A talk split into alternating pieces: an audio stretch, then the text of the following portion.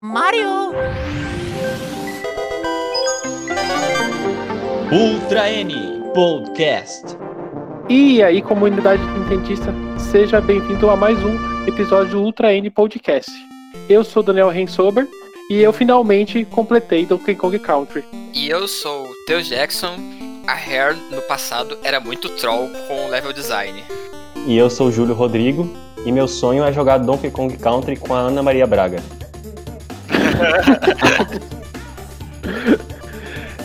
Hoje a gente está reunido para falar de um jogo muito amado pela comunidade, não só nintendista, como retro gamer. E para esse episódio a gente convidou uma pessoa muito especial, que é o Alexandre Magalhães do, do canal Conhecendo e Desvendando Jogos. E aí pessoal, beleza? Muito obrigado pelo convite. Quando o assunto é, é Donkey Kong, é só me chamar que eu hold my beer.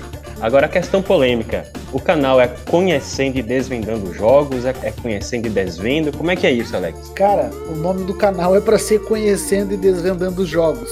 Só que eu não sei se as pessoas não entendem, não conhecem a palavra ou têm preguiça de escrever tudo.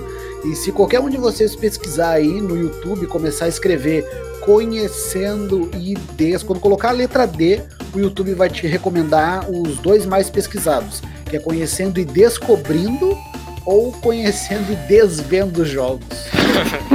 tipo, eu joguei Banjo Kazooie Nuts e Bolts, eu quero desver. Então eu, digito É. isso aí vai me ajudar. É, vai lá. Isso até me dá uma ideia de série pra, pra vídeo, hein? Vamos desver. Legal. Legal, já- Vamos conhecendo e desvendo os jogos aí. É, exatamente. Já Tecendo um surgiu. milhão de críticas pra ninguém mais jogar. já surgiu o primeiro fruto do podcast. Vamos lá. Quem não conhece o canal do Alex, a gente vai deixar aqui na descrição o link direto para vocês também se inscreverem e acompanhar todos os vídeos dele.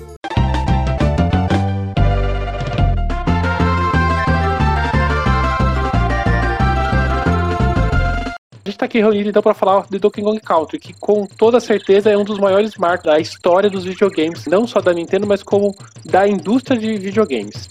Ele foi lançado no final do, do ano de 1994. E nesse mesmo período, a gente tem outros lançamentos importantes. No mesmo mês de lançamento do Donkey Kong Country no Japão, teve o lançamento do Sega Saturn. Um mês depois, teve o lançamento do PlayStation 1. Ou seja, no lançamento do Donkey Kong Country no Super Nintendo, a gente teve o lançamento da nova geração lá no Japão. Vocês, em 1994, quem estava nascido Eu acho que eu sou o mais novo aqui. Eu ia nascer só no ano seguinte, só em 95. Eu tinha um aninho de idade. É, eu sou uma múmia, eu acho que eu tinha 7 anos, 8 anos de idade na época do lançamento. Ó, esse aí pegou na pré-venda. Eu tinha já meus 11 anos, então eu consigo lembrar um pouco de um pouco de como era, como foi recebido Donkey Kong. Lógico, a gente no Brasil tinha uma, tinha uma realidade totalmente diferente do que a gente tem hoje, né? Hoje a gente vê um lançamento, a gente joga ao mesmo tempo do que o mundo todo. Então, o, vai ser lançado um jogo é, no Japão, a gente já tá é, ou já, já compra a versão já é, traduzida ou é, ocidental do, do jogo, ou mesmo a gente consegue comprar no Japão de modo online e, e baixar pelos nossos sistemas. Mas naquela época era totalmente diferente. Então, quando a gente fala que o jogo foi. Na época era muito atraso. Exato. Então, assim, apesar do jogo ter sido lançado em em 94, para chegar aqui no Brasil, demora-se um pouco, e até esse jogo chegar no Brasil. As pessoas naquela época no Brasil já não, não era como era hoje, né? Que você compra os cartuchos, você tinha que esperar a locadora comprar, você tinha que alugar na locadora, você tinha que é, disputar o cartucho com a, a locadora. Então, na minha cabeça, eu lembro de ter jogado sim Donkey Kong Country na, na época, mas não na época no seguinte, no, no lançamento. Eu fui jogar ele nos, no- nos anos é, posteriores, né? 95, 96. Eu tenho na minha memória de ter jogado o Donkey Kong Country, na verdade, no Super Nintendo do primo meu. Então, quando eu ia na casa dele, a gente jogava jo- e eu joguei um pouco do Donkey Kong Country nessa época. Você Mas conseguiu jogar na, na sua adolescência, né? Na infância, adolescência, pelo menos. Exato, eu lembro de ter jogado, mas tipo, eu lembro de ter jogado as primeiras fases. Eu não lembro de nunca ter avançado, porque você tá na casa de um primo, você joga o que ele quer jogar. Então você jogava o Donkey Kong as primeiras fases, aí ele ia lá e mudava pro Mortal Kombat, ia lá e mudava para o Street Fighter, porque dava pra jogar de dois, né? Até as revistas profissionais da época, elas demoravam 3, 4, 5, tem reviews, análises é, com até seis meses de distância do lançamento de um, de um, jogo, né? Imagina pra gente aqui, pobres mortais, como era pra Exato, e, e, normalmente, normalmente a, o fluxo da época era assim, você vê um jogo da revista, você, aí você vai atrás do jogo. Então é, é, é algo que demorava. Então você eu, eu dele na locadora ainda, né? Não era nem é, na loja. É, é, é, é, tipo assim, eu tava, eu como eu, eu eu, eu peguei agora para jogar o Donkey Kong Country de verdade, eu comecei a fazer esses paralelos com a, com a época que eu, eu, que eu conheci o jogo. E eu vi, nossa, como é diferente as coisas, né? Tipo, hoje a gente é muito imediatista, né? A gente tá esperando um jogo, o jogo lança, a gente já tá jogando, é tudo muito imediato, parece que você não dá tempo, você já tá esperando o próximo jogo. E naquela época as coisas eram tão tão mais lentas, né? O próprio jogo, né? Eu fui jogar ele, o Donkey Kong Country não é um jogo longo, eu consegui fechar ele em poucas horas, acho que em torno de umas 8 horas, né? Morrendo e voltando, morrendo, voltando, morrendo e voltando. Ele é um jogo curto, mas na época que eu joguei isso lá, em 1900 e bolinha, eu não tinha essa sensação do jogo ser curto. Eu queria ouvir de vocês, qual, como foi que vocês tiveram essa primeira experiência com o Donkey Kong Country? A mim, a minha primeira experiência não foi no Super Nintendo. Eu joguei a versão do Game Boy Advance eu não lembro. Alguém, alguém aqui no meu bairro tinha o, o cartucho. Eu peguei emprestado para jogar. Eu achei incrível que na época eu consegui zerar. Agora, quando eu fui rejogar, eu ainda eu não consegui. Eu, tipo, fui muito na memória. Tipo, ah, eu vou conseguir, é mais tranquilo. Eu conseguia quando era mais novo. Eu não, eu não lembro se tinha algumas diferenças, além do, da qualidade gráfica. Tipo, também não lembro qual foi uma época. Eu tava na época da escola, então tinha mais tempo livre Era só voltar da escola e já faz... podia jogar, ou até mesmo na escola, porque era Game Boy. Joguei nesse período, tipo, devia ser um ano 2000 e pouco. Não sei qual, qual ano que devia ser. Pode ser. Só para fazer um complemento aqui sobre o, o, lançamento que vocês estavam falando, que graças a, a, Eu sou fanboy da Playtronic. Graças à Playtronic, o jogo chegou no Brasil colado com os Estados Unidos. Caraca! Ele chegou no, no, nos Estados Unidos 21 de novembro, alguma coisa assim, e a Playtronic conseguiu botar ele nas lojas umas duas semanas antes do Natal para fazer um, uma grana. Então, mas mesmo assim, é aquele negócio, né? O sistema de distribuição da Playtronic ele era muito complicado.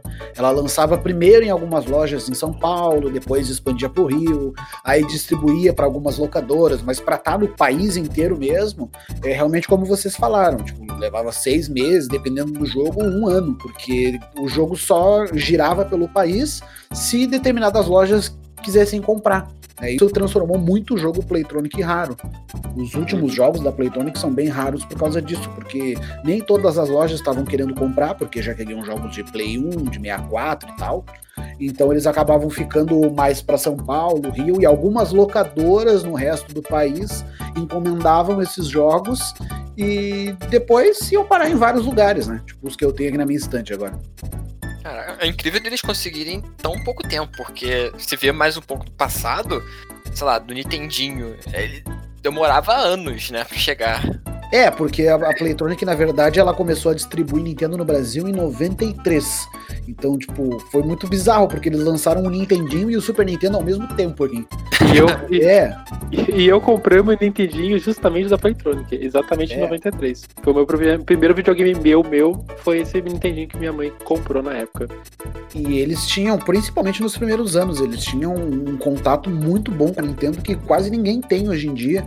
Que, tipo, eles não fabricavam os jogos aqui.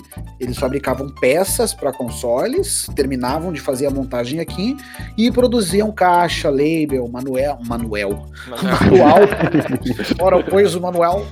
Uh, então, quando a, a, fábrica mandava para eles, eles só faziam lá a montagem do cartucho, botavam o selo deles, colavam a label nacional, botavam na caixa com o manual e mandavam para as lojas. Então, era uma coisa assim muito rápida. Mas no caso do Donkey Kong, No do Donkey Kong 1 foi rápido, no 2, por exemplo, já demorou. Eu sei que o 2 levou uns 3 meses para chegar aqui e o 3 também foi rapidinho. Mas falando da minha meu primeiro contato com o jogo, o Donkey Kong Country 1 para mim é muito importante, porque foi o primeiro jogo que eu joguei na vida. E foi por causa dele que eu consegui ganhar o meu primeiro videogame porque uns amigos dos meus pais tinham um Super Nintendo, o Super Nintendo era dele, não do filho deles. Embora o filho deles jogasse muito, o videogame era deles. E eram esses amigos dos meus pais, assim, sabe? Amigo de churrasco de final de semana, de pagodão, essas coisas. E aí, volta e meia, eles faziam festas lá na casa deles e eu ia junto só pra jogar Donkey Kong, o jogo do macaco, que eu chamava. Isso eu tinha quatro anos, cinco anos, alguma coisa assim. E aí eu ia lá só pra jogar, chegava a ser expulso de lá porque eu batia na cara dura lá, ô tia, posso jogar o jogo do macaco? é, não, vai embora, tô fazendo o que aqui? E aí, sei lá, um ano depois, isso em 97, 98, não tenho certeza agora, eles queriam vender o Super Nintendo para comprar um PlayStation 1. E aí o meu pai comprou deles aquele Super Nintendo, que era o bundle especial do Donkey Kong 1, meu sonho de vida é ter a caixa desse bundle de novo, pelo menos, porque foi fora há muito tempo. Com aquela arte renderizada maravilhosa. Exatamente. E, a, e, era a versão Playtronic ainda, escrito em português. Nossa, Inclui caraca. o sucesso Donkey Kong. Pra conseguir essa caixa aí, vai ter que ter uma quantidade de dinheiro pra. É, não, eu, volta e meia eu dou uma pesquisada no Mercado Livre e esse modelo é um dos mais caros que tem. O mais barato que eu achei até hoje custava mil reais. Caraca. Caramba! E a caixa? Se de repente eu vou estar tá muito rico, eu compro. e aí eles me deram esse Super Nintendo de presente de aniversário e foi loucura, né? E aí só jogava o jogo do macaco. Mas é aquela coisa, vocês falaram, quando a gente vai jogar as primeiras vezes, o jogo parece enorme, cada fase parece impossível. Eu até fiz uma minissérie de vídeos no meu canal uma vez, falando das fases mais difíceis de cada jogo, justamente focando nessa primeira experiência. Que hoje em dia, claro, a gente vira o jogo de cabo a rabo, completa e etc. em um dia, mas naquelas primeiras vezes a gente não sabia nem o que, que nos esperava a cada fase. Então era muito difícil. Eu lembro que eu levei uns dois ou três anos para zerar aquele jogo e ele é muito marcante para mim porque uh, com esse jogo eu consegui me reunir com toda a família para jogar. Na época morava eu, meus pais, minhas irmãs e a gente se juntava na frente da sala, na frente da TV da sala para tentar passar as fases. Então o primeiro jogo é muito marcante para mim por isso, porque foi o primeiro jogo que eu joguei na vida, foi por causa dele que eu ganhei o meu primeiro videogame e porque era um jogo que unia toda a minha família na época. É, no, no, meu caso, a minha primeira experiência com Counter, eu estimo que eu devia ter uns 9 anos, então deve ter sido por volta de 1995. E apesar de eu ter o Super Nintendo já nessa época, o meu primeiro contato com Donkey Kong Country foi a cara do gamer brasileiro dos anos 90. Em uma locadora que você tinha todos aqueles gabinetes com Super Nintendo, com alguns com Mega Drive e as televisões aclopadas. Se esse jogo já é difícil você jogando com o controle do Super Nintendo, imagina para quem jogou, teve a primeira experiência jogando o Donkey Kong Country com o controle de arcade como se estivesse jogando Nossa. um jogo de luta. Como? Que doideira! Meia lua pra frente e soco. Exatamente. Assim, olha, o... DK. Você pagava um real pra jogar. Pagava um real pra jogar. É, exatamente. É 50 centavos meia hora e um real uma hora. E como todo, todo gamer do, dos anos 90 também, né? Geralmente a gente pegava um amigo pra, você paga 50 centavos, eu pago 50 centavos e a gente vai rachando aqui.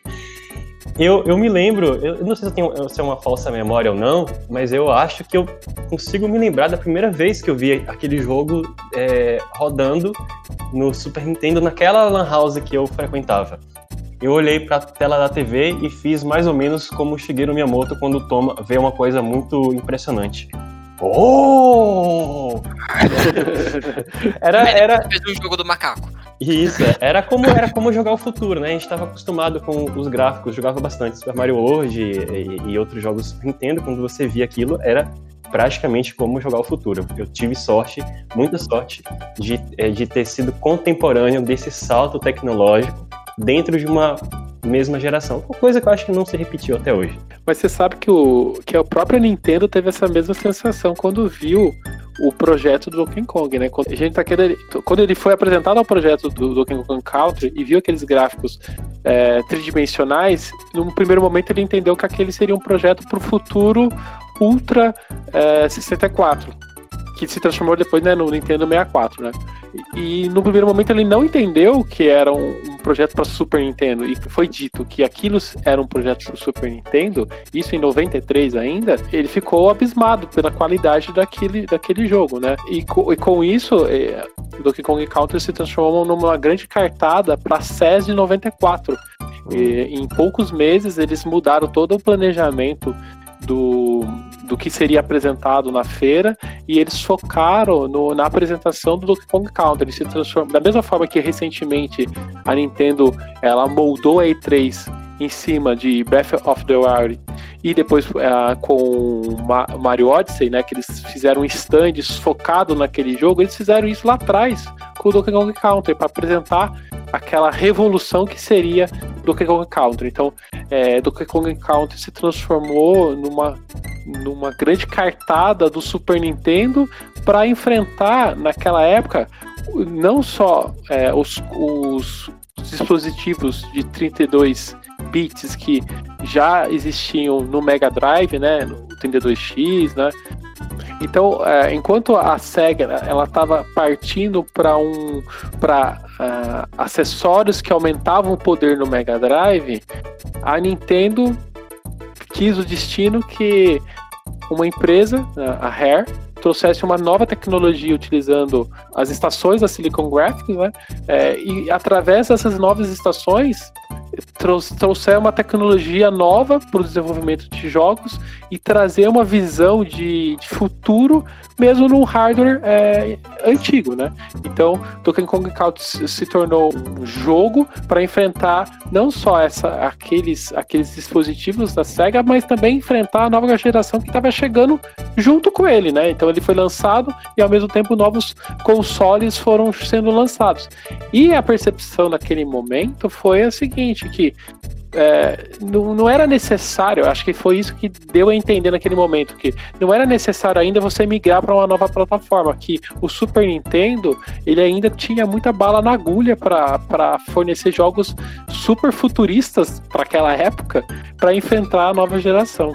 É, eram os últimos anos do console, você dá pra pegar o que há de melhor, e tinha aquele o chip que é dentro do Donkey Kong, do, do do... Não, não, então, o Donkey Kong ele não tinha chip. O Donkey Kong, é, o, ele não tinha o mesmo chip, chip, igual do, do Star Fox, não? Não, não, não ele, tinha, ele, ele tem o... Pelo. Ele tem, ele, ele, tem sim, ele tem sim um espaço maior de memória para caber a, os sprites que foram. 32 é... mega, né?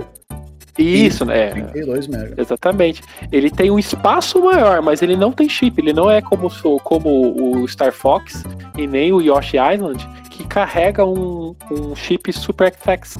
Ele não tem esse chip, ele só tem espaço a mais. Então ele usa o próprio hardware do, do Super Nintendo, ele só, lógico, ele usa toda uma mecânica nova de desenvolvimento que surgiu a partir dele, né?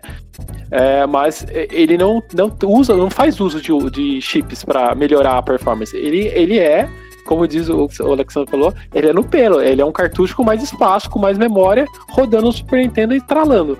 Sério, eu não acreditaria. Se eu fosse desse naquela época, eu não acreditaria que era um, um jogo de Super Nintendo. é, nem a própria Nintendo acreditou naquilo, né? Sobre essa questão mágica aí, eu acho que o Alex, pela proximidade que tem com as propagandas, ele deve até se lembrar bem que o marketing de Donkey Kong Country ele explorava justamente isso, né? Não é em um periférico, não é em um, em um, não é um chip, não é uma plataforma 32 bits, é o Super Nintendo. Não, e melhor ainda, na versão norte-americana do comercial, eles estampavam bem grande. Not on Sega. Não é pra Sega. Foi, na verdade, um contra-ataque às propagandas que a Sega fazia, né? Com aquela Genesis Does e todas as outras, botando Mario World e Sonic lado a lado. Então a Nintendo nunca respondeu isso. E aí, quando saiu o Donkey Kong Country, eles deram na cara. Porque realmente, a, a Rare, a Nintendo, conseguiram botar em uma fita o que o Mega Drive precisava de um acessório para fazer funcionar, que é um jogo 32 bits, né? E vamos dizer que funcionou, né? Independentemente das plataformas 32 bits, na época do lançamento do Donkey Kong Country, a situação do Super Nintendo, principalmente é, nos Estados Unidos e na Europa, no Japão não, sempre foi terra do Super Nintendo. Mas nos Estados Unidos, o, o, Mega Drive Genesis lá, ele estava bastante à frente do Super Nintendo em vendas. E Donkey Kong Country, ele desestabilizou a, o mercado de jogos para Nintendo e reverteu a situação que estava configurada lá na época, né? Sim, é, é, eu ouvi um, eu não lembro quem foi agora, mas eu tava ouvindo um, podcast, uma conversa no YouTube, pessoal lá dos Estados Unidos. E aí todo mundo deve saber que a Nintendo, nos anos 80, com o Nintendinho, bombava muito nos Estados Unidos. NES era sinônimo de videogame. E aí, quando o, o Genesis, que é o Mega Drive norte-americano, começou a fazer sucesso, acontecia das pessoas irem nas lojas e dizerem: Ah, eu quero um, um Genesis. E aí os vendedores falavam, Genesis, o que é isso? Ah, é um videogame. Não, mas esse tipo de Nintendo nós não temos. Porque até então, para as pessoas, videogame era só Nintendo. E aí surge uma nova empresa, né, que faz sucesso até o público se acostumar, porque naquela época não era que nem hoje, que sai um jogo, um videogame por semana e todo mundo sabe que é um videogame. Naquela época era difícil de convencer o público. Naquela época, a Nintendo era sinônimo de videogame e chegou um momento que a SEGA percebeu que a batalha contra o Nintendinho era uma batalha perdida. Ela focou os seus esforços para trazer uma plataforma mais poderosa e tentar, tentar lutar contra, contra a Nintendo utilizando um console mais poderoso. E o foco dela foi sempre esse, né? É, somos mais poderosos que naquela época que o Nintendinho.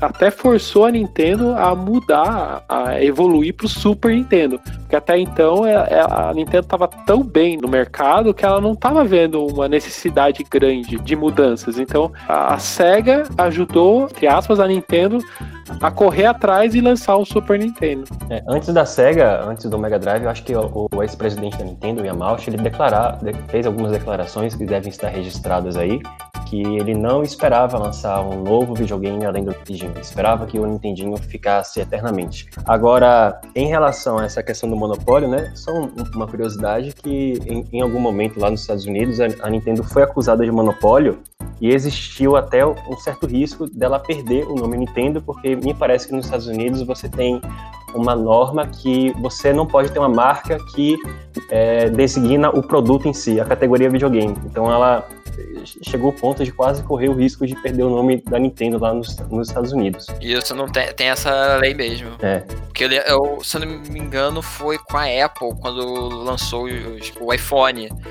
Pra não ficar com o nome é, sendo iPhone, todos eles, aí botaram que tem o smartphone. Tem o, tem o telefone e tem hum, o smartphone. Hum, legal. Senão podia ser, todos eles seriam iPhones. Tem essa, essa lei. Ah, não é que nem aqui que qualquer massa é miojo? É. não, mas é coisa da gente mesmo. É, cotonete. É... Danone. Parece barba. E, e, essa questão, é, voltando para Donkey Kong Country, eu, eu diria que entre os jogos mais importantes da história da Nintendo, dois deles são da franquia Donkey Kong. O primeiro Donkey Kong do arcade, que essa história a gente pode até explorar no futuro, mas ele foi fundamental para a Nintendo of America, ele, ela não falir, estava passando por uma situação bastante difícil. E a segunda vez, também com Donkey Kong Country, que foi responsável por fazer com que a, o Super Nintendo pudesse superar o Mega Drive naquela geração. Deu uma sobrevida pro, pro Super Nintendo. Bastante. Porque já ia vir outros consoles, eles ainda não estavam prontos, né? O 64, então vamos fazer um, esse jogo aí que deu uma sobrevida boa. Pra quem acompanha a gente nas redes sociais, acho que já sabe que a gente é bastante fã da Rare. Não é de hoje que eu gosto da Rare. Tive jogos da Rare desde a época do Nintendinho. E, então a Rare foi sempre uma desenvolvedora muito presente nos consoles Nintendo. E ela teve lança vários lançamentos para Nintendinho e também para o Super Nintendo naquela época. Só que ela era uma, era uma empresa livre. Ela lançava jogos para qualquer console que ela gostaria. Pega esse investimento, é, esse dinheiro que ela ganha nos, nos sucessos que ela tem tanto no, no Nintendo como no Super Nintendo e em vez ela investir em, em mais jogos e mais continuações, ela investe em tecnologia.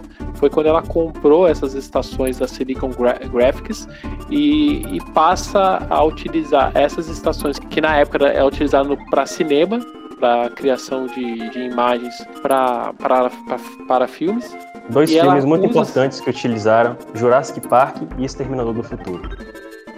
As- Exato. a mesma Ela- ela- tecnologia. Ela traz essa tecnologia usada em filmes pra, para o desenvolvimento de jogos.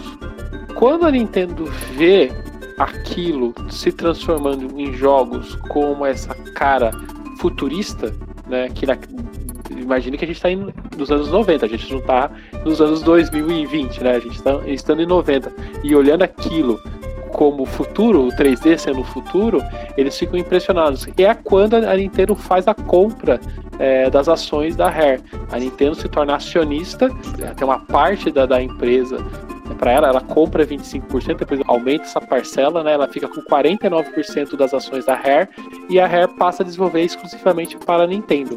Então, Ela começa a desenvolver então para Super Nintendo e também para o Game Boy. Não que ela já não desenvolvesse, né? Mas ela, ela foca nessa, nesses consoles. Parte eu não sabia que ela tinha comprado uma parte da. Ela comprou, ela comprou 49%. Eles tivessem feito uma parceria, igual que acontece atualmente, às vezes, tipo, ah, vocês vão fazer X jogos pra, pra mim. É assim, eles, eles tinham desse. parcerias desde o Nintendinho. A parceria sempre existiu, mas chegou um momento que, quando ela viu aquela tecnologia que a, que a, que a Rare adquiriu e começou a aprender e trazer aquilo no desenvolvimento de jogos, ela, ela viu que aquilo era o futuro e ela quis prender, em vez dela lançar jogos para todos os consoles, que nem ela lançava na época, né? Ela, ela focou e ela falou: não, essa tecnologia é só para o Super Nintendo. Diz os rumores que na época a, a Nintendo estava preocupada com avanços de tecnologia da SEGA, é, principalmente com o título Aladdin do Mega Drive, que teria um animador profissional que veio da Disney unicamente para animar os personagens daquele jogo. A Nintendo ficou realmente muito impressionada com aquilo e queria uma forma de rivalizar com a SEGA. Ela ficou sabendo que a, a Rare havia comprado essas estações gráficas e pediu uma demo. O próprio presidente é, da Nintendo ficou bastante impressionado com a demo, como o Daniel disse, e falou: olha, vocês podem escolher qualquer propriedade intelectual nossa aqui para poder fazer com essa tecnologia. No entanto, só se a gente virar acionista de vocês. Foi a condição do Yamauchi, uma das, um, dos, um dos grandes acertos dele. Na verdade, a Rare, quando ela, quando ela comprou, comprou as estações e começou a desenvolver, eles tinham dois projetos, né? Um jogo de luta e um, um plataforma. Aí quando a Nintendo vem e, e- e se interessa por tudo aquilo que eles estão desenvolvendo, eles verificam, né? Tipo, o que, que dá para encaixar com esses projetos. Eles trazem então o Donkey Kong para essa para esse projeto, entendeu? E é importante frisar também a, a trajetória do Donkey Kong dentro da Nintendo, porque como vocês já falaram, né, o Donkey Kong ele começou lá nos arcades, né, foi a, a primeira salvação da Nintendo, o projeto do Miyamoto, e depois, devido ao sucesso, teve as continuações, Donkey Kong Jr., aí ele foi pro NES, e aí teve lá o porte do arcade, depois teve Donkey Kong 2, Donkey Kong 3, aí Teve teve, o porte pro spin-off Atari. lá, Donkey Kong Magic. É, teve. Não, no Donkey Atari? Kong foi uma sabia. bizarrice. Foi a, Sim, naquela época a Nintendo ainda licenciava para outras empresas. Teve, acho que até para aqueles. Donkey Eu Kong, teve Teus, Donkey Kong foi um dos primeiros jogos que eu joguei na Atari. Eu joguei River Ride, Enduro e Donkey Kong. Caraca. Ah, não, tinha Donkey Kong até para PC Tinha, da cara. Apple naquela época. PC da Apple agora. PC da época. Fudeu, meu. E aí, naquela época, a- Nintendo queria que, que o Donkey Kong fosse um personagem mais presente, junto com o Mario, que acabou surgindo dali também, né? Que o Donkey Kong, na verdade, ele era o rival do Mario, mas aí eles foram se separando e a Nintendo deixou o Donkey Kong na gaveta. De repente, eles acharam que o Donkey Kong não era mais um personagem importante, até que a Rare, nessa cartada aí do Yamauchi, disse que ia usar o Donkey Kong. E eu fico muito chateado, porque o Donkey Kong salvou a Nintendo duas vezes e hoje em dia, pra Nintendo, o Donkey Kong é só um boneco pra botar no Mario Kart e É. no Smash Bros. Raramente ele aparece em alguma outra coisa. tipo, demorou anos É. e anos pra ganhar um jogo próprio de aventura. É, eu fico muito triste com a forma que a Nintendo trata ele hoje em dia. É engraçado pensar que. É engraçado você ver o histórico que é o Donkey Kong é o primeiro personagem importante da história da Nintendo. E depois ela, ela passou a não desenvolver jogos dele, né? Tipo, é, quem desenvolveu foi a Rare, depois passou pra Retro Studios, E, e, e a gente tem os jogos para portáteis, mas não são jogos feitos pela, pela Nintendo, pelos estúdios internos da Nintendo, pelo Miyamoto e, e companhia, né? São todas empresas é, parceiras que estão desenvolvendo, né? É um fato bem interessante do, do histórico do Donkey Kong. É, é, eu nunca entendi muito bem isso, tipo, por que a Nintendo não quer trabalhar com Donkey Kong? Não sei se é o Miyamoto que não gosta muito, e aí eles acabam não fazendo. Pelo que eu saiba, o único jogo, tirando os primeiros de arcade e Nintendinho, o único jogo de Donkey Kong feito pela Nintendo mesmo, uma equipe interna da Nintendo, foi o. Jungle Beat. Como é que é o nome? Jungle Beat? Isso, aquele, isso, aquele de plata, de aventura, plataforma que tem que bater nos bongô. Aquele lá foi o único jogo feito pela equipe da Nintendo, que foi a mesma equipe que depois fez o Mario Galaxy. Porque todos os outros Donkey Kongs foram feitos por subsidiárias ou second parties. É, todo, todos os Donkey Kong que eu conheço é, é feito pelos outros, não pela Nintendo. Parece até que a Nintendo desaprendeu a desenvolver Donkey Kong. Ela nunca aprendeu, na verdade. Ela só fez, ela só fez o primeiro só. Depois ela passou pros, É. pros outros. É, se a gente for parar pra pensar, por mais que seja a- a- uma coisa meio assim, clichê que as pessoas usam pra atacar a Nintendo, a Nintendo mesmo só trabalha com Mario e Zelda, porque as outras franquias geralmente são É. subsidiárias que cuidam. Pokémon não é a Nintendo que faz, é a Game Freak e a Pokémon Company. Metroid geralmente é um grupo pequeno de pessoas não muito presentes na empresa. Donkey Kong é, é second party ou alguém que contrata. Depois tem os spin-offs também, que são feitos por outros grupos. O próprio Smash Bros. ele é feito pela Sora Limitada, que é a empresa do É igual o Sakurai. Kirby também, que é feito pela. real. É, Uau. o Kirby, os jogos do Wario, que são feitos pelas aquelas é, RD, ID, 1, 2, 3, 4, 5, não sei se ainda tem todas Uhum. as divisões. Não, unificou. Unificou tudo agora. No máximo, talvez, assim, quando eles vão lançar uma IP nova, aí eles fazem lá na Nintendo. Tipo, quando foi com. Agora com o Switch, o ARMS. Foi dentro da Nintendo, igual o Splatoon. Mas vai saber por quanto tempo vai ser. A Nintendo vai desenvolver, eles, sei lá, vão desistir vão jogar pra outra. assim, eu não vejo um problema ela. A Nintendo não. A Nintendo. é, a, a Nintendo mãe é, não desenvolver não é um problema, mas acho que o problema é ela não usar a- IP, né? É, Donkey Ah, Kong sim. Country aparecer, apareceu lá no- né, nos arcades, depois ele voltou no Super Nintendo e ficou muito tempo é, esquecido ali e só foi retornar na época do Wii. Na minha opinião, a Nintendo não desenvolve internamente Country, porque a gente vai até comentar isso quando a gente for falar dos gráficos da ambientação, mas artisticamente são jogos é, é, superiores a Super Mario Bros. Artisticamente, de ambientação, de cuidado com cada detalhe, com cada fragmento do cenário. Não sei se a equipe que faz jogos 2D do Super Mario ou, ou outra, qualquer da Nintendo, teria esse cuidado que os ingleses tiveram, que os texanos tiveram, sabe, no desenvolvimento de Donkey Kong Country. De qualquer forma, é engraçado pensar que Donkey Kong Country é, é a origem da salvação da Nintendo. O Mario é, era, era o Jumpman no, no primeiro Donkey Kong, e depois ele se separou do Mario Bros. Então, se você pensar, todo jogo do Mario é um spin-off de Donkey Kong. É, O- se vocês pararem pra pensar, o Mario é o coadjuvante que mais deu É. certo na vida. Isso é verdade. Mas assim, é, Donkey Kong Country não é só gráficos. A gente, lógico que acho que desde o início, desde quando o projeto surgiu nos holofotes, surgiu no- nas revistas, no- no- nos eventos, ele sempre impressionou pelos gráficos, né? Mas ele não é só gráfico, ele, ele é um jogo completo, 40 fases, que funciona muito bem. Sim, a jogabilidade dele é muito boa, não é só o visual, não é só tipo gráfico, a qualidade técnica, a jogabilidade dele é perfeitinha, tipo, vai certinho, ele não, não envelheceu nada em comparação com outros jogos da, da época. Ele tem umas, uns, uns detalhes que muitos jogos da época faziam como ele, mas apresentavam falhas. Que o, até acontece no 3, mas é porque o 3 tem uns negócios de memória diferente. Mas o Donkey Kong Country 1, por exemplo, ele não tem. Eu não, não sei qual é o nome exato, é lag. Sim. Quando tem muitos sprites na tela e o jogo Uhum. fica lento, sabe? Se tu no Donkey Kong 1, por exemplo, tem fileiras de, sei lá, seis inimigos que é para tu fazer um combo e ganhar uma vida. Se os seis estiverem na tela e tu tiver com mais os dois macacos e tu fizer um movimento muito rápido, o jogo não vai travar. Coisa que muitos jogos 2D do Super Nintendo tinham. O próprio Mario World mesmo, ele dava umas engasgadas, tinha muito inimigo na tela. Outros jogos, Super Metroid, uh, é. Yoshi Island, mesmo com chip, ele dava um, tinha uns lag quando tinha muito inimigo. E o Donkey Kong não tinha isso. Esse tipo de coisa deixava a jogabilidade muito mais fluida. E por falar em Yoshi Island, chegou o momento da gente ressuscitar, tirar do caixão a lenda urbana de todas as lendas urbanas que teria sido o ataque de ciúmes que o Shigeru Miyamoto teria tido, supostamente, quando o Hiroshi Amauchi comparou o Yoshi Island com Donkey Kong Country e teria perguntado para ele: não dá para melhorar um pouquinho os seus gráficos, não? Por causa da tecnologia do Donkey Kong Country?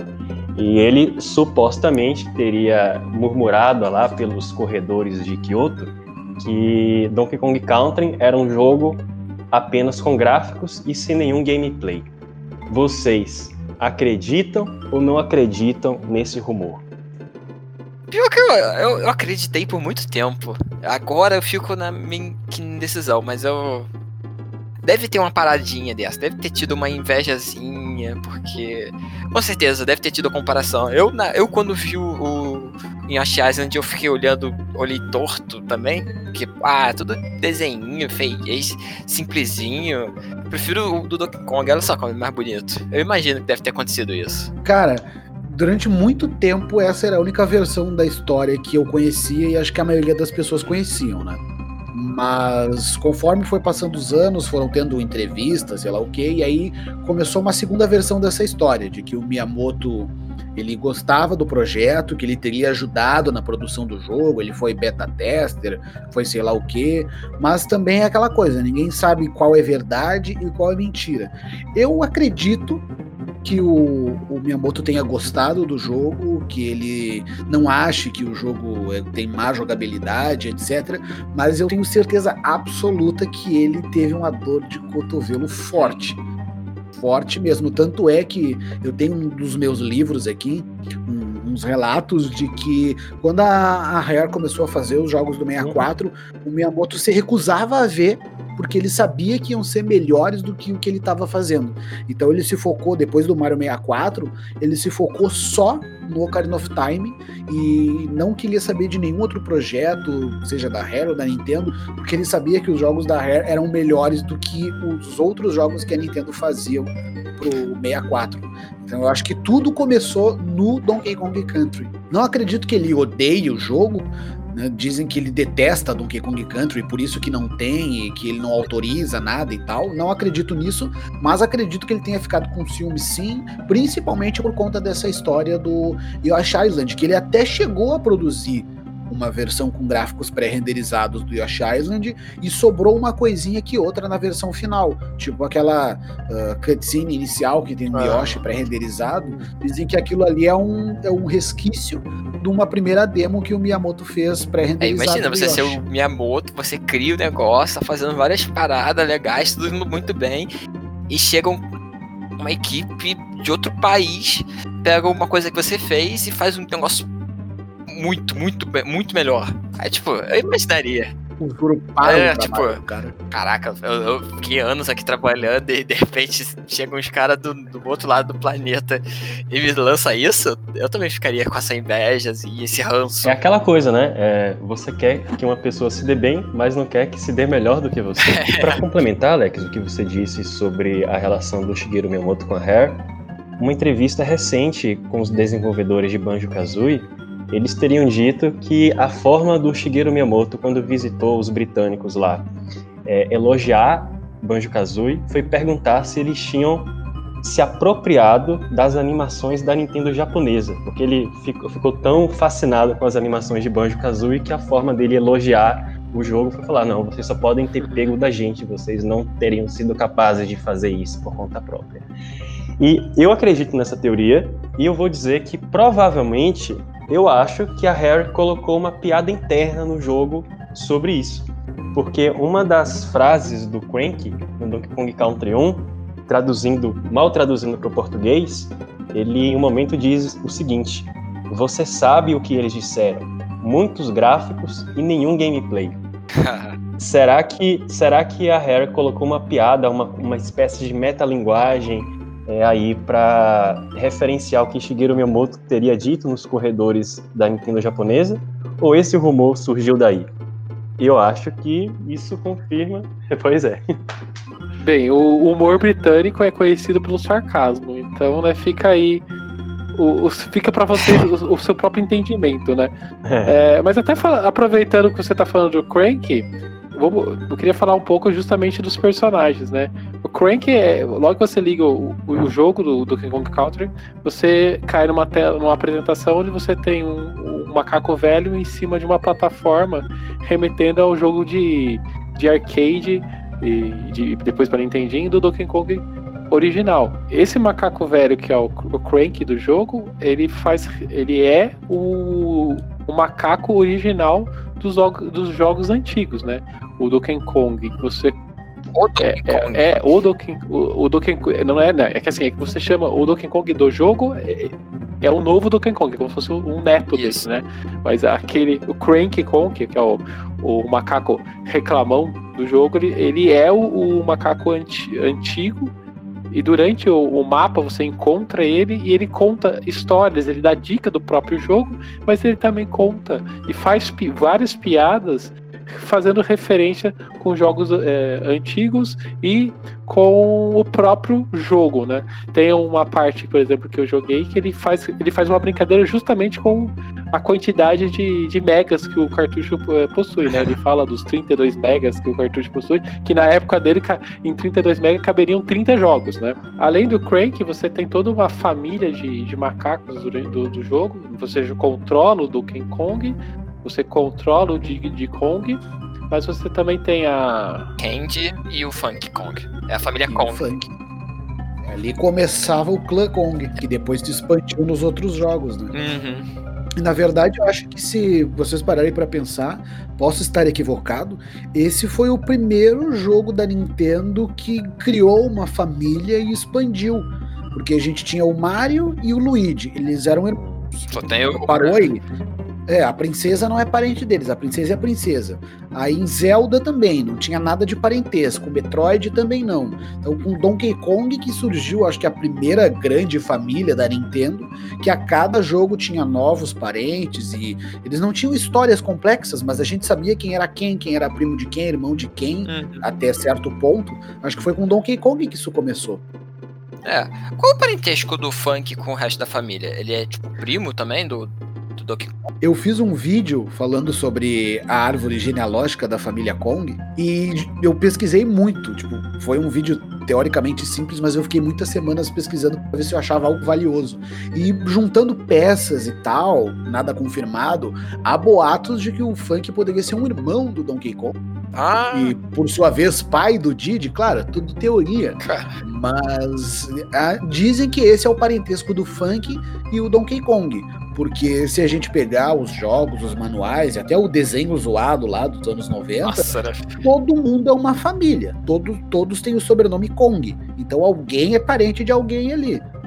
Porque a gente já sabe que, tipo, o Crank é o avô. Aí o, o depois tem o Donkey Kong Jr., o, Donkey Kong do, que a gente joga. E depois é tipo primos e, e sobrinho e essas coisas. É meio confuso quem é, quem é pai, quem é irmão. E não podemos esquecer que além dessa fantástica árvore genealógica da família Kong, que eu preciso estudar também, mas no Country ele também pegou o conceito que o Super Mario World havia colocado com Yoshi e instituiu também os animais parceiros, é, que também servem de montaria. Mas nesse caso, em vez de você apenas ter o Yoshi, você tem vários personagens que você pode montar. A Rare para esse jogo criou Rambi, o rinoceronte, o Ink, o sapo, o Enguarde, o peixe-espada, Expresso, o avestruz. E apesar de não poder ser montado, também tem o papagaio muito simpático, o Squawks. Qual é o animal preferido de vocês? Tipo, eu, eu acho legal alguns desses bichinhos que, aqueles. Você pode usar como montarias, de parceiro e tal. Então eu, eu só conhecia o, o rinoceronte. Então, tipo, foi o primeiro que eu conheci, tipo. Um, tipo, gorila montado no rinoceronte. Aí, eu, aí eu. Ele ficou sendo o meu favorito. No primeiro Donkey Kong, o meu animal favorito é o Wink, o sapo. Na série toda, meu favorito é a Skitter. Mas eu gosto muito do Wink, gosto da Expresso. Quando eu era criança, eu dizia para os meus pais que se eles tivessem uma outra filha, era para botar o nome dela de Expresso, de tanto que eu gostava da Expresso. Mas depois de velho eu passei a gostar mais do Wink. Eu gosto muito do Wingard porque o peixe, que é o peixe espada, né? Porque ele te auxilia nas fases de água. E todo mundo sabe que fase de água em jogo 2D é sempre complicado, né? Porque no, no, no Donkey Sendo... Kong eu gosto das fases de água. Eu não gosto de outras caras. É, exato. Exato, eu tive essa mesma sensação quando eu fui rejogar agora, que eu, eu fui jogar as fases de águas e eu, né, diferente dos normalmente os personagens nas fases de águas tem que ficar apertando o botão para ele ficar nadando, né? E o Donkey Kong você não, não tem tanta essa necessidade de ficar apertando que nem um maluco o, botão tanto tantas vezes que nem um jogo, sei lá, como o Mario, né? O Mario você tem se controla muito pelo botão A, né? E o Donkey Kong você não tem tanta essa necessidade. E o Wingard também te auxilia muito mais, né? Porque ele, ele estabiliza muito mais e, a, e avança pela fase com o ataque dele muito mais fácil, né? E a sensação que dá é que no Donkey Kong, pelo menos no primeiro, nas fases da água, tu não fica tão lento. É. Exato, você tem uma movimentação muito fluida, né? Do, dos macacos dentro d'água. Então, diferente do, do, por exemplo, o Mario, eu acho que o Mario é um grande exemplo, né? A água te prende, né? Você não consegue, você tem que ficar apertando muito o botão para você avançar, né? E no Donkey Kong você não tem, não tem essa, essa jogabilidade travada. Ele é mais livre dentro d'água. Em relação às fases da água do Mario, uma curiosidade interessante que vale a pena ressaltar aqui é que a jogabilidade dele é baseada na jogabilidade de Balloon Fight. O, o, o Mario ou o Donkey é. Kong, que é baseado? Não, o do Mario. É baseado em Balloon do Fight. Mario. Mas de qualquer forma, eu, eu acredito que as fases aquáticas de Donkey Kong são as melhores fases aquáticas dos jogos de plataforma 2D. Ah, eu, pelo menos, não conheço outras. em relação aos animais, eu, eu amo todos os animais, gosto muito do Rami, gosto muito também do Enguarde. Uma pena que parece que a Nintendo ou a Retro Studios só gostem do Rambi, né? Afinal de contas, é o único personagem que tem aparecido nos últimos Donkey Kong Country. É que eles viram na capa que tem no Donkey Kong Country, eles falam assim, olha lá, tem aquele bicho ali, vamos colocar aqui. É, é o que todo mundo mais conhece, vamos botar esse aí mesmo, vamos, vamos colocar esse. É, não, exatamente. Eu acho que também uma coisa que, que faz a gente gostar muito da, das fases de água é a música que toca nessas, nessas fases. Ah, né? sim, a música da, da fase da água é muito boa. É muito legal, é calminha e tal. É, você vê que é, se você soltar a música sozinha, você vê que é uma, uma música de fase de água.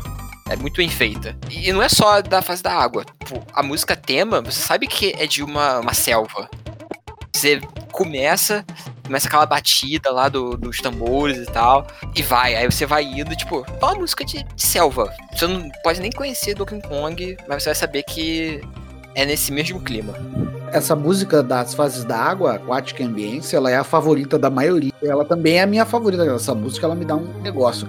Essa é a Forest Interlude do 2, me dá uma palpitação. Eu, eu, eu nunca cheguei nessa fase do, do, do Kong 2, mas eu conheço a música e eu acho muito boa. Não, é perfeita essa música. Eu não sei o que, que o David Wise estava pensando quando fez ela. Ele tava inspirado mas, muito, estava muito inspirado. É, não, tava, tava deprimido no dia. e por falar em depressão, as músicas de Donkey Kong Country ela tem diferentes, diferenças marcantes em relação à música de outros jogos de plataforma 2D da Nintendo. Geralmente as músicas do Super Mario, do Kirby, elas são melodias rápidas, animadas e alegres. Enquanto a música de Donkey Kong Country, ela adota uma, uma, uma pegada mais atmosférica, mais extensa e por vezes até mais melancólicas. E assim, é incrível pensar que lá na década de 90, a Rare ela tinha sob o mesmo teto três dos maiores compositores da indústria. Que é o David Wise, como Alex disse, o Grant Kirkhope e o Robin Bieland, que atualmente ainda continua trabalhando para Rare, compondo para os atuais jogos. Mas assim, em, em termos de, de, de, inspiração, de tecnologia, de gráfico, a Rare para mim foi a primeira empresa a rivalizar com a Nintendo e a qualidade das músicas é um, um dos vários elementos que a Rare sempre esteve par a par com a Nintendo. E eles estavam trabalhando junto, então era meio que uma competição interna deles que era qualquer um que ganhasse pra Nintendo tava bom. Era. A, a Rare fez o melhor jogo, vai vender muito. E tá ganhando. A Nintendo fez o melhor, tá, tá vendendo muito, também tá ganhando. É sempre vitória. Tem uma curiosidade em relação às músicas, que o ex-presidente da Nintendo, Satoru Iwata, ele, ele confessou na, na entrevista é, sobre Donkey Kong Country Returns, a única música, a única série de videogames que ele tinha as músicas que ele escutava no iPod dele, caminho para Nintendo, era da franquia Donkey Kong Country. Por isso que ele pediu a Nintendo e a Retro Studios terem muito cuidado com os remixes para Donkey Kong Country Returns. É, eles, eles chamaram o David Wise de volta, a né? Retro Studios convidou o David Wise para compor para Donkey Kong Country Returns. Ele não pôde aceitar, ele estava ocupado com outro projeto. Acho que é um jogo com ambientação japonesa, se não me engano, esqueci o nome. E, mas enfim, no caso de Tropical Freeze, felizmente ele estava não estava ocupado e conseguiu compor para o jogo. As músicas de Tropical Freeze também são magníficas. Porque Donkey Kong, a gente, a primeira coisa que lembra é David Wise. Além de fazer maravilhosos arranjos das músicas que ele já tinha feito, ele fez músicas novas que são totalmente no clima da série. Parece que ele compôs elas lá na década de 90 e só remixou ou orquestrou, porque são muito boas. É, porque agora não precisa se segurar para fazer música, que agora é. aguentam, bota qualquer instrumento, bota qualquer coisa aí e vai agora. Ele conseguiu. Inclusive, ele falou aqui numa entrevista que muitas ideias que ele teve naquela época ele conseguiu botar em prática no Tropical Freeze.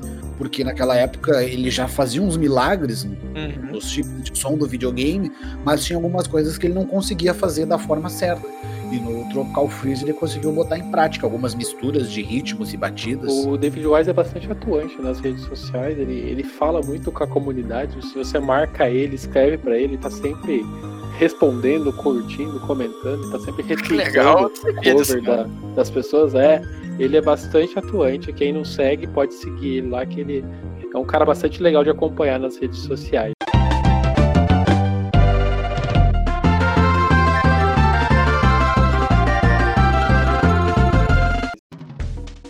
É, um ponto que a gente não falou muito do, do jogo em si é, é, é, a história do jogo. O jogo é bem simples em relação à história.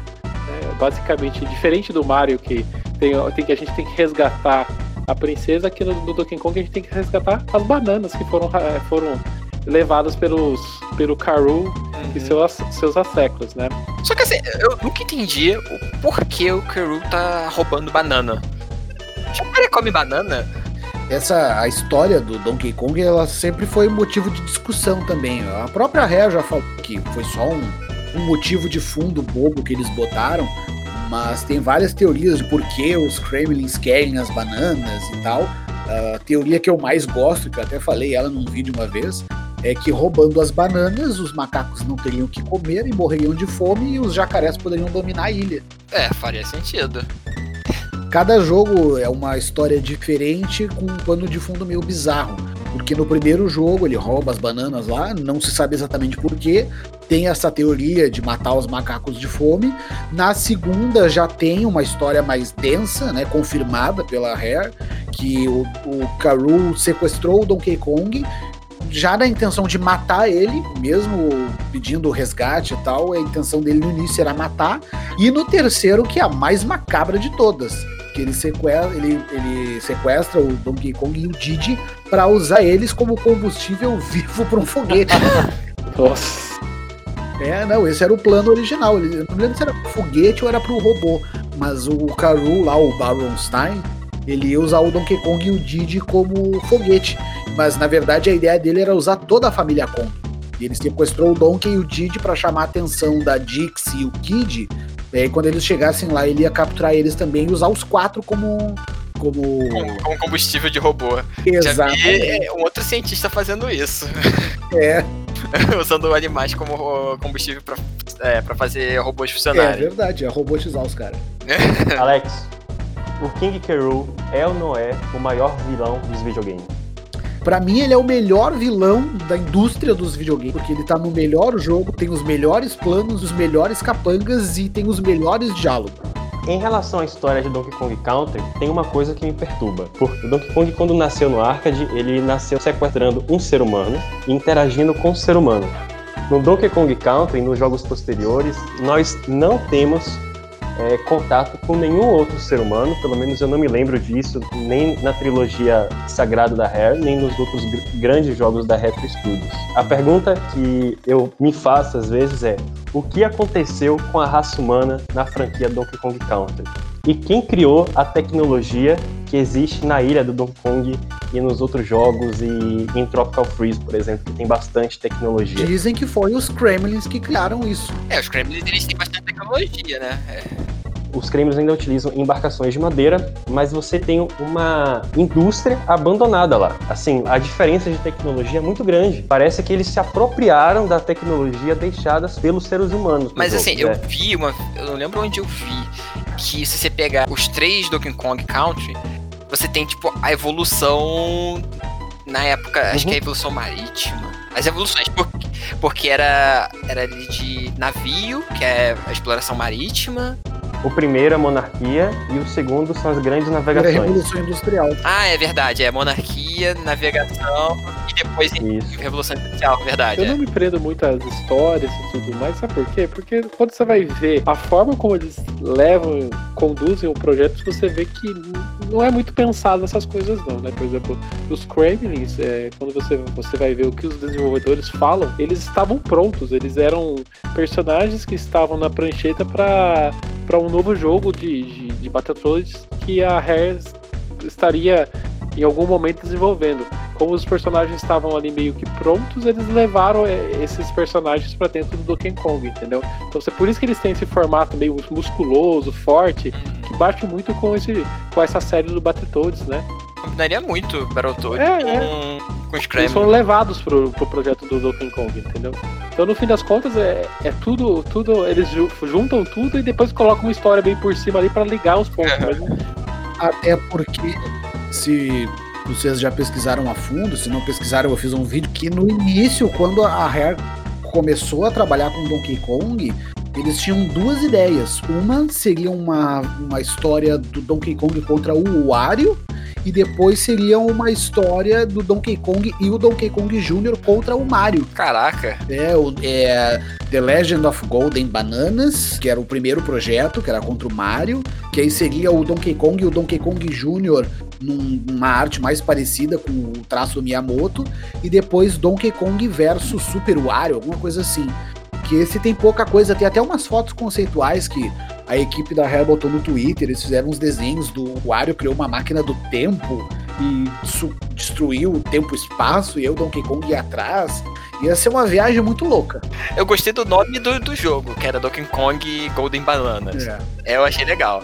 Mas a ideia do jogo em si, acho que ficaria É, estranho. não, acho que não faria tanto sucesso quanto fez. Se fosse. É, Hoje em dia, talvez acho que seria uma coisa bem legal de ver, assim. Só pela zoeira mesmo, mas. eu acho que valeria a pena, porque tem aquele. O spin-off de, de DS e de Game Boy, que é o. Acho que é Mario vs Donkey Kong.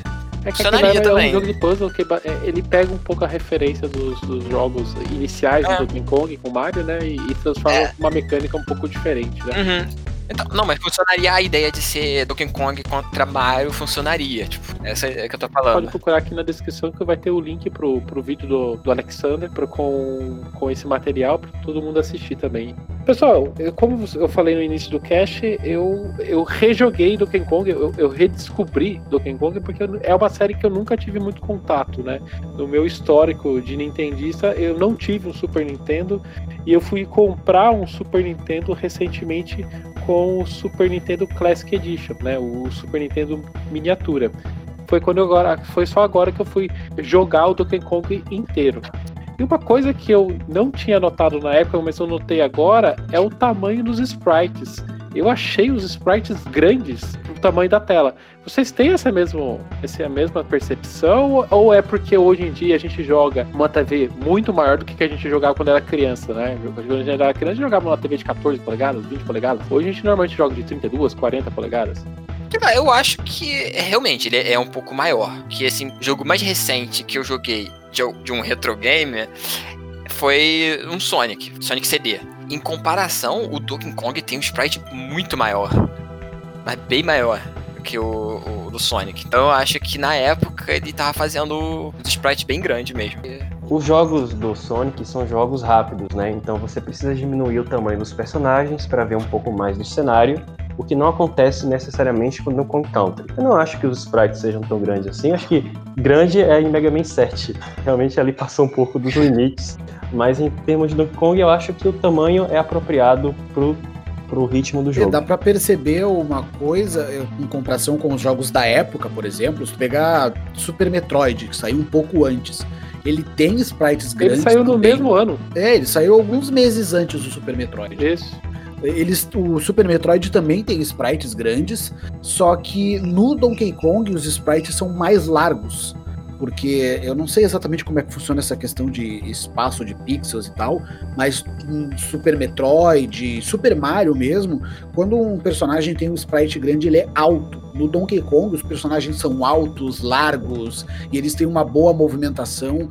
E eu acho isso muito legal, porque a maioria dos jogos de Super Nintendo que tem sprites grandes são aqueles que precisam de chip, de placa, de molde, seven, de não sei o que, que é mais uma prova do, da mágica que a Rare conseguiu fazer na fita? Exato. E o jogo consiste em 40 fases. Ele tem quantos mundos ele tem, gente? Vocês lembram? de cabeça? Seis, seis, se eu não me engano. São seis mundos. Aí no final você enfrenta o, que é o Karu em um navio. E eu fui trollado por esse pessoal aqui que está falando com, com a gente. pelo Teus e pelo, pelo Júlio. Porque eles. Como eu não tinha, nunca tinha ch- fechado do King Kong Country, e eu falei pra ele que eu estava na última fase, esses, esses filhos da mãe falaram assim: Ah, Daniel, ah, quando você enfrentar o Karu, você larga o seu controle pra você ter um final diferente. Aí o que aconteceu? Eu, eu morri no final do. do, do, do- É, tu teve o morte. final alternativo do Game Over. Eu tive o final alternativo do Game Over. Eu tive que enfrentar novamente o chefe pra realmente fechar o jogo. Só que eu caí nessa. Assim, explica primeiro, que eu- bota, vou botar aqui que é, que é um spoiler, explica como é que funciona o esquema do, do Keru. Você entra na fase dele, né, no navio, pra Então, batalhar. Deixa eu explicar o porquê que eu caí. Deixa eu explicar por que, que eu caí nessa pegadinha de vocês. Porque assim, você joga o jogo todo, você tem. Vai entrando. Você tem os mundos, né? E você tem algumas fases e você tem. Enfrenta o chefe, certo? Os chefes dos mundos normalmente são inimigos maiores, né? Você, você tem aquele. é, aquele roedor, né? Aquele, São bem, é bem sem graça os bosses. Eu Os bo- é, os bosses são bem chatos. Eu, eu eu fiquei bem triste com os bosses. Eu não conheci. Como, assim, eu não costumo ver os jogos, né? O gameplay, essas coisas. Então, eu costumo só quando eu jogo eu vejo as coisas. Eu não gosto de spoiler. Então, quando eu enfrentei os chefes, eu falei, nossa, mas é chato os chefes desse jogo, né? Eles são os, os mesmos inimigos em formato grande, normalmente, ou você. É. Alguns chefes básicos, como aquele, aquele urubu, né? Que você mostra a cabeça dele, você enfrenta ele duas vezes. É meio repetitivo, né? Tem duas vezes aquele urubu, tem duas vezes o castor. Aí, tipo, É. é, bem chatinho os chefes. Eu diria que se fosse se a gente for pensar, tirando o Karu, os chefes são o- a pior parte do jogo, assim. Eu acho eles bem simples, assim. Eu não acho eles legais, não. Só que quando eu chego aí no último mundo, né, que seria o do o barco, eu pensei que o barco era como se fosse o, o, o Mario 3, né? Quando você chega no final, você tem um conjunto de fases e você vai enfrentar o Bowser, né? Não, você chega no barco, você clica e você tá lutando com o Karu. Quando vocês falaram pra mim que, ah, deixa o controle lá que vai acontecer um negócio, eu pensei que eu lutaria com o Karu e aconteceu alguma coisa e abrir algumas fases pra eu enfrentar o Karu no final. E não, é- é- você chega no barco e você enfrenta o Karu e acabou, né? Só que aí, tipo, você luta contra o Karu, aí você dá uma certa quantidade de golpes, ele cai. Você acha, matou. Aí começa a aparecer o nome de algumas pessoas que fizeram o jogo. São o nome dos Kremlins que aparece. Aí, de repente, Não, aparece com o nome The End, com ponto de interrogação. Se você estiver atento, você percebe que, tipo, você não zerou. Apareceu o The End. Aí volta pra luta. Aí o Karu volta a atacar, só que com outros movimentos. Normalmente as pessoas pensam, tipo, pô, vem o crédito, então acabou o jogo. Aí a gente dá a ideia de controle pra dar um novo final. Mais uma vez o sarcasmo dos ingleses, né? É, eu sofri uma super trollada com isso, porque eu lembro que logo quando eu comprei, quando eu ganhei o meu primeiro Super Nintendo e tal, sei lá, levei um ano e meio, dois pra zerar. Eu tinha chegado no, no Karu, mas é aquela coisa, né? Cada golpe novo é um game over até tu entender o que fazer. E aí eu tava jogando com uma das minhas irmãs e a gente morava prédio no quarto andar. E a janela ficava aberta e dava pra ver o, o prédio de trás. E aí a gente conseguiu derrotar a primeira parte da luta do Karu e começamos a gritar: Nós viramos o jogo do macaco! Batia palma e pulava, e os vizinhos saíram na rua pra ver o que tava acontecendo. Aí ele sobe ali os créditos E, e a minha irmã fala, mas o que, que é aquilo? Ele, ele levantando. e eu, não, pega o controle, pega o controle. Aí ele bateu na gente até conseguir chegar na segunda parte da luta. Foi mais dois, três dias, que a gente não sabia jogar muito bem. Vai sofrer de novo. É. E aí eu não acredito que ele fez isso. Mas depois eu consegui. E aí a gente comemorou tudo de novo. Por isso que a gente fez essa brincadeira com o Daniel, para que ele tivesse agora em 2020 uma experiência parecida com o que, a que a gente teve em 1990. Engraçado, eu lembrava só disso, dessa trollagem. Mas em algumas fases, tem outras trollagens também. Aquela da fase do carrinho, da primeira fase do. do- acho que é no primeiro mundo, É se eu não me segundo engano. mundo. Segundo mundo, né? Quando você tá no carrinho, logo no final, você vê a setinha que vai terminar a fase. Só que antes de você chegar no final, vem um último carro. Sim, vem um maldito e te leva junto. Eu não lembrava Uhum. disso. Eu, eu dei uma raiva na hora quando eu tava jogando dessa última vez. E, tipo, tem outras fases que tem isso também. de, Tipo, ah, tem um monstro, tem um inimigo que aparece logo no final também. Sempre tem uma, Tem uma trollada ou alguma passagem secreta ali no Vocês- finalzinho você não. Vocês jogaram o Battletoads antes do Donkey Kong ou não? Não, Vocês tiveram experiência com o Donkey Kong com o Battletoads, vocês, vocês não jogaram. Battletoad eu joguei só um pouquinho. Não lembro nada dele. Eu joguei quase nada. Então, porque eu tive a, a insanidade de ter um Battletoads no Nintendinho, Uhum. entendeu? Eu fui na loja, eu comprei, eu comprei justamente pela capa e, e eu nunca consegui terminar Battletoads. E eu sinto muita vibe de Battletoads dentro do Donkey Kong Country, porque é, no Battletoads você tem algumas fases que você tem que decorar o que vai acontecer para você conseguir avançar. Aquela fase da famosa fase da moto que todo mundo fala é basicamente de- decorar movimentos do controle para você conseguir passar. E eu senti a mesma coisa na fase da mina. Eu achei que é muito menos habilidade e muito mais decorar o momento que você tem que acionar um botão do, do, do controle. Uhum. Tem muito disso em algumas fases. Tem aquela fase que fica tudo escuro. Fica, fica apagando e acendendo luz toda hora. É muito ruim, porque você vai, tipo, jogando. Essa é mais difícil Apaga a jogo, na luz. minha. E às vezes o, o inimigo tá vindo na tua direção. Aí você tem que meio que calcular o tempo que ele vai chegar. É, tu tem, que, tu tem que morrer umas duas vezes até saber, não, ó, nessa parte aqui tem um inimigo e eu vou matar ele antes da luz apagar. Eu fazia quando era mais novo, tipo, eu sabia que ia ter um inimigo naquela parte. E aí, quando a luz apaga, eu só fico girando até acertar o bicho. Só que aí chega uma parte que tem aqueles clap trap que tu não pode girar porque eles te mordem. E aí a trollada estava feita. Que aí você vem rolando na direção dele e vai te morder.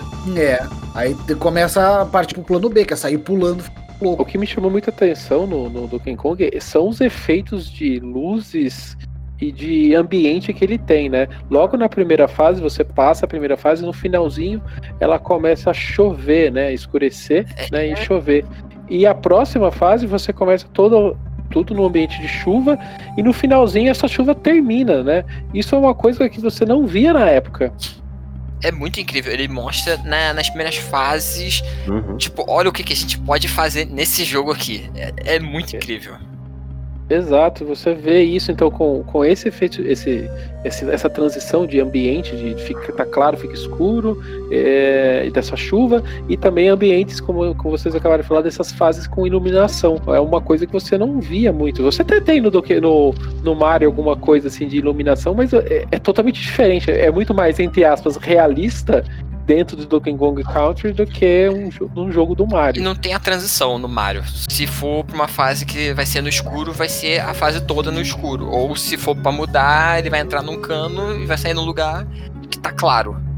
É essa a diferença. Eu até comentei com o Alex em, em outra oportunidade que a ambientação ela é muito diferente dos outros jogos da Nintendo também. Por quê?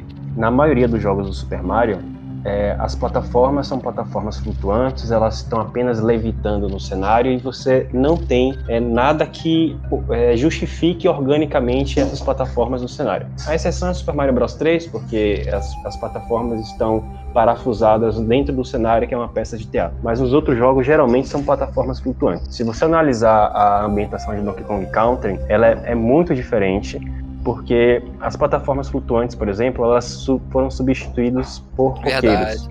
Os coqueiros, eles têm troncos e têm raízes. Então, ele existe organicamente no cenário. Quando você está na fase do trem, os trilhos eles não voam, eles não estão flutuando no cenário. Ele tem uma construção de ferro que alicerça o trem. Se você tem uma, uma fonte de luz, você tem uma luminária que está jogando a luz no cenário, e você pode até movimentar essa luminária que ela vai interagir com a luz. Se eu não me engano, isso também acontece. Então, assim, é outro nível de ambientação. Tá? Eu acho que a Nintendo não tem interesse, ainda é expert em jogos 3D, mas em jogos 2D eu não vejo ela colocando todo esse cuidado pela qual ela não faz o novo Donkey Kong Country internamente. A quantidade de, de detalhes é realmente para passar a impressão de que, mesmo sendo um jogo controlado por macacos, é um mundo realista, Uhum. né? Não só nos gráficos, mas na ambientação É, toda. um- é um mundo que poderia ser, ser real. Tipo, dois macacos indo pular em árvore, ter mina abandonada. É, eu acho que a coisa mais surreal que tem no, no level design, e já é bem pro final do jogo, são algumas plataformas que tem no mundo das fábricas, em algumas cavernas, que realmente elas estão soltas lá no meio do ar, mas mesmo assim, elas, quando tu pisa nelas, elas funcionam como um elevador. Então elas sobem e descem, ou vão para um lado e para o outro, mas acho, realmente eu acho que é a única coisa assim mais surrealista que tem na, na construção das É casas. solta, né? É, O único defeito que eu encontrei um pouco nas fases, quando eu- agora que eu rejoguei o, o Donkey Kong, foi que como os sprites às vezes eles são, são grandes, né? Como eu disse, eu achei eles grandes. Às vezes o, o, o hit point, vamos dizer assim, ó, a área de ação que executa uma, uma ação de pegar algum item ou de uma plataforma, de você cair uma plataforma, às vezes ela tá um pouco fora do tamanho que você vê em tela, né? Então você passa por. Já aconteceu de eu passar por cima de uma letra e não pegar a letra por motivos de não sei porquê, porque eu passei em cima da letra, entendeu? Então eu senti. Isso aconteceu comigo também várias vezes já, de eu passar pela letra e nada acontecer. Aí eu tive que voltar. É, eu, eu senti isso durante a, a jogatina, que os sprites são grandes, mas não necessariamente a, a ação que, que sprite deveria executar, ele interfere no cenário da forma que ele deveria. Mas assim, eu acho que isso é só às vezes que acontece. Não, é. Porque a parte de hitbox dele eu achei incrível. Porque, por exemplo, o Donkey Kong, quando ele pega um barril, ele bota em cima da cabeça. Se eu pulo e tiver, sei lá, uma daquelas abelhas, eu acerto a abelha e mata. Mas se o Diddy Kong estiver segurando, ele segura na frente. E eu pular, o Diddy Kong toma dano. sim.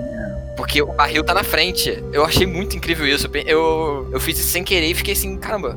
Eu morri e eu fiquei, tá certo eu ter morrido. Eu, eu tava segurando o negócio na minha frente, não em cima. E no próprio Donkey Kong mesmo a gente percebe isso, porque eu sofria muito no chefe da abelha quando eu era criança, porque ele segura o barril por cima.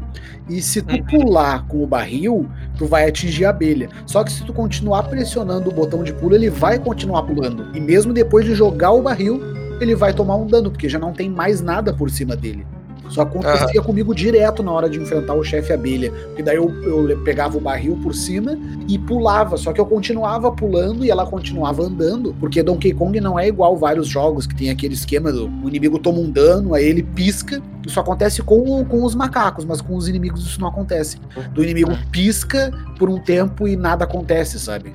Então eu acertava o chefe, continuava pulando e tomava. É, eu, eu quando fui nesse chefe, eu fui só com o Didi, porque eu, eu usava o barril como escudo. Então, sim, sim. a abelha vinha na minha direção, eu tava com, os- com o barril na minha frente, ela batia e eu saía correndo. Eu não conseguia ir com o Donkey Kong. Por causa dessa parada de você poder atacar com um certo ângulo. É uma parada muito legal, mas como ele falou, o Daniel, às vezes quando você ia pegar algum alguma das letras, eu não sei porquê, às vezes também não, não pegava. E a gente não falou também, mas é, o Donkey Kong é, é dessa, é dessa época, ele muda um pouco esse esquema de jogabilidade da época, onde a gente tem dois personagens, eles são diferentes. O Donkey Kong é mais pesado, ele não alcança a plataforma tão alta. O Diddy ele já tem uma movimentação diferente, ele, ele tem aquela. ele roda diferente que o Donkey Kong, ele alcança plataformas mais altas. É uma coisa que a gente via pouco na época. A gente via, acho que a gente viu isso bastante em Sonic, né? Que você tinha o, o Sonic Tails, o Ele tem uma jogabilidade onde você Super Mario Bros. 2. 2, É. a gente. Ah, é, o Mario Bros 2. Acho que Só lembro lá. disso, porque normalmente se você tivesse dois personagens na tela, eles eram iguais. Mario e Luigi. é, Você conhece algum jogo de plataforma, Alex, antes de Super Mario Bros 2, que tem essa diferença de personagens? De física e habilidade? Ah, eu acho que realmente não. O que muda é a forma como personagens atacam, mas no geral é a mesma coisa. Porque os jogos que eu gostava de jogar muito, além de Donkey Kong Mario, é Joey Mac, que é dos Homens das Cavernas. Tu pode escolher entre dois personagens, eles são iguais, só muda o tipo de ataque. Tom e Jerry, do Super Nintendo. Que mais? Mickey, que podia escolher entre um Mickey e a Minnie, é realmente. Acho que o Donkey Kong foi o primeiro que eu me lembre, pelo menos a minha experiência, de realmente ter essa diferença. É porque antes eles queriam, eles botariam os dois personagens iguais pra ser um trabalho menor, né? Você É, só ter diferença de cor, de visual. É, ele não foi o primeiro, porque, por exemplo, eu lembro o Sonic 2, ele foi lançado antes do, do, do Donkey Kong, a gente tem o Sonic Tails e, e, e o, o Tails ele tem uma movimentação diferenciada, temos o Sonic 3, que ainda tem o Knuckles, que tem outra movimentação, que ele escala a parede e tudo mais, né? E olha lá, porque no Sonic 2, o, o Tails, quando você jogava com o Tails, ele não voava, então era igual Não, o mas Sonic. ele, ele, ele flutua, Ele- né? Ele dá, uma, ele dá uma voadinha, vamos dizer assim, né? É, é diferença É, pequena. né, foi, foi lá pro É. 3. Foi lá no 3 ele começou a voar. Pra valer. Você jogando podia controlar ele pra voar. Exato. Donkey Kong Country fez muito sucesso no Super Nintendo, vendeu mais de 9 milhões de unidades no console e também levou o- a franquia para outros consoles. No, no ano seguinte, uma versão de Donkey Kong foi lançado para Game Boy, que é o Donkey Kong Land, que nada mais é que uma versão do Donkey Kong Country de uma forma miniatura para dentro do Game Boy. Além das versões do, do Game Boy do Donkey Kong Land, ele foi dado de uma forma mais fiel para o Game Boy Color, que possui um hardware significativamente superior ao Game Boy original. E por fim, com o lançamento do Game Boy Advance, a Rare portou finalmente o Donkey Kong Country 1 para ele também. Os gráficos têm muito mais brilho do que a versão do Super Nintendo. A Rare precisou fazer algumas adaptações porque a tela original do Game Boy era bastante escura então existe bastante diferença gráfica em relação ao Super Nintendo, mesmo o Game Boy Advance sendo uma plataforma superior em todos ou na maioria dos aspectos em relação ao Super Nintendo. fato é que Donkey Kong Country iniciou uma, uma revolução no mundo dos games, mas as suas sequências refinaram muito as mecânicas que a gente encontrou no original. Vocês acreditam que vale a pena ainda re- revisitar o Donkey Kong Country? Ou se for para escolher um título da série, a gente pode deixar o Country e partir para um do, pro o Country 2 ou o Country 3? Não, eu acho que é, a, pra fazer bom proveito da série Country tem que jogar os três. Realmente, o 2 e o 3, tecnicamente, eles são muito mais avançados que o 1. Um. No 2, por exemplo, a gente tem o Didi, que se mantém como no 1, um, né? Ele é mais leve, ele é mais rápido. E tem a Dixie, que faz tudo isso e ainda dá uma planadinha com o cabelo. A mecânica das fases melhorou muito. Os chefes, por exemplo, vocês falaram aí que os chefes do primeiro Donkey Kong são chatos, e realmente eles são. Parece que, tipo, a, a menor coisa com que eles se preocuparam foi os chefes.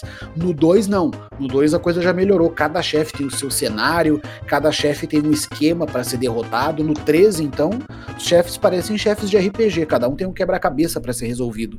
Isso é muito legal. A ambientação das fases também no 2 melhorou muito, porque no 1 um, a gente tinha chuva e neve. No 2 a gente tem lava escorrendo pela parede nas fases do vulcão, tem o mel escorrendo nas fases da colmeia, tem o vento que inclusive te empurra para cima ou para baixo em algumas fases. Isso melhorou muito. E eu acho que o, o Donkey Kong 1 ele tem que ser jogado junto com os outros justamente para essa comparação. Né? Algumas pessoas dizem, na minha opinião, eu acho errado falar isso, que o Donkey Kong Country 1 ele envelheceu mal comparado com o 2, o 3 ou até com os Returns. Eu não acho que ele envelheceu mal, mas eu acho que ele dos três é o mais fraco nessa questão técnica, mas não significa que ele envelheceu mal, porque ele tá ali justamente para mostrar o quanto a série evoluiu comparado aos outros. Sei lá, pode acontecer de repente de alguém começou pelo 2 ou pelo 3 e nunca jogou e agora vai jogar o 1, vai realmente sentir uma diferença. Porque o, o, Donkey Kong e o Diddy, apesar deles terem diferença de peso, de velocidade, eles são realmente o mesmo macaco. Eu diria que é a mesma programação, só que um é mais rápido e o outro é mais lento. Entre o Diddy e a Dixie, a gente sente diferença, ou entre a Dixie e, e até o... aproveitando que você está falando do Donkey Kong e do Diddy, tem na, nas primeiras demos que foram liberadas né, de jogabilidade, os dois macacos tinham exatamente a mesma movimentação. Parece que eles adicionaram isso muito no final do desenvolvimento, né? É, dá pra, dá pra perceber que os dois caem que nem um saco de batata. então eu acho que o 1, um, ele com certeza tem que ser jogado. Eu sou. Sei que eu sou meio maluco, mas para mim é meio religioso. Quando eu quero jogar Donkey Kong, eu jogo os três. Eu zero um, depois eu zero dois, depois eu zero três. Claro, de vez em quando eu abro só o 2 ali para jogar um pouquinho, ouvir as músicas e tal.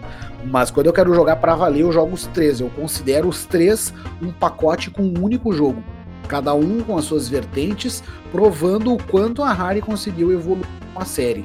Então eu não acho que o, o Donkey Kong 1 seja ruim comparado ao 2 ou 3, mas acho que ele tem uma diferença técnica bem grande, até porque eu acredito que muitas coisas que entraram no 2 e no 3, a Rare deve ter tentado fazer no 1 e não conseguiu. Uma delas é um mapa integrado. Isso eles falaram numa entrevista, não lembro qual deles que falou. Eu acho que foi o. Ai, me fugiu o nome dele agora. É Chris alguma coisa. Ele disse que no primeiro a ideia dele já era fazer um mapa interligado que nem no 3 mas devido a Aquele algum... mapa do 3 é muito legal. hein? É, mas devido a algumas limitações não deu pra fazer. Então eles dividem mapas. No 2 eu não sei por que, que eles não fizeram.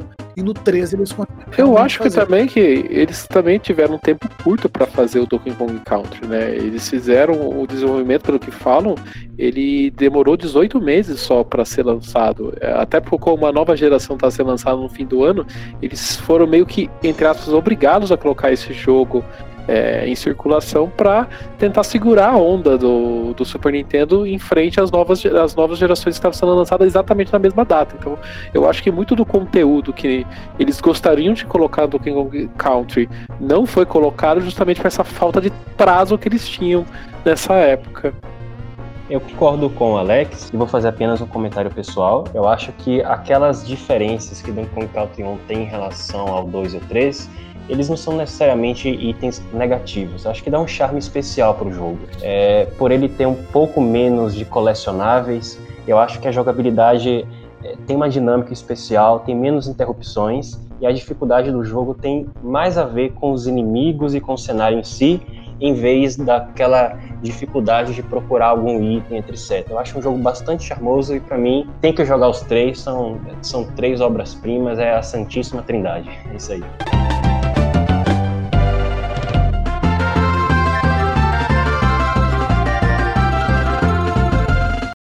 Pessoal, esse foi então o Ultra N podcast sobre Donkey Kong Country. Queria agradecer primeiro de tudo a participação do Alexandro. Aonde o pessoal pode te encontrar na internet?